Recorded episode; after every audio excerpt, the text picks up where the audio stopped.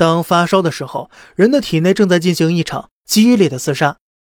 大家好，欢迎收听本期的小胖侃大山。想收听更多精彩内容，欢迎关注并订阅。有人问了，既然发烧是免疫系统在杀病毒，那么退烧药还有必要吃吗？想要知道问题的答案呢？我们必须先清楚发烧的原理和机制。首先，病毒通过呼吸道进入人的身体，最开始它伪装的人畜无害的。但背地里却在悄悄复制。等到病毒数量达到一定规模，白细胞发现它们，并召集更多 T 细胞对病毒进行吞噬和清除。无奈此时病毒疯狂复制，白细胞在战斗中大量死去，也就形成了鼻涕和痰液。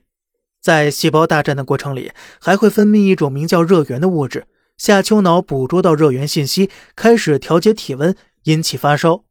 而为了守护我们，吞噬细胞使用必杀技，采用自我毁灭的方式，分泌消化酶来吞噬病毒，给其他白细胞和巨噬细胞创造反击机会。但巨噬细胞绞杀病毒同时，他们只能把不熟悉的面孔都给吃掉了，这导致正常 T 细胞啊也遭受攻击了。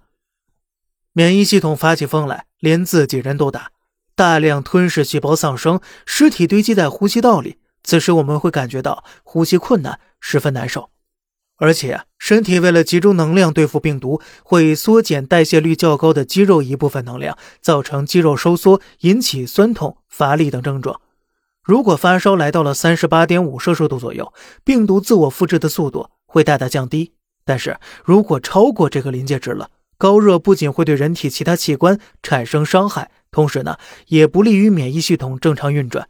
所以啊，当发烧超过三十八点五摄氏度时，我们就应该使用药物缓解症状了。所以呢，其实是因为免疫系统工作才引起的发烧，而并非因为发烧了免疫系统才工作的。那究竟发烧了应不应该吃药退烧呢？您知道答案了吗？好了，这里是小胖侃大山，每天早上七点与你分享一些这世上发生的事儿。观点来自网络，咱们下期再见，拜拜。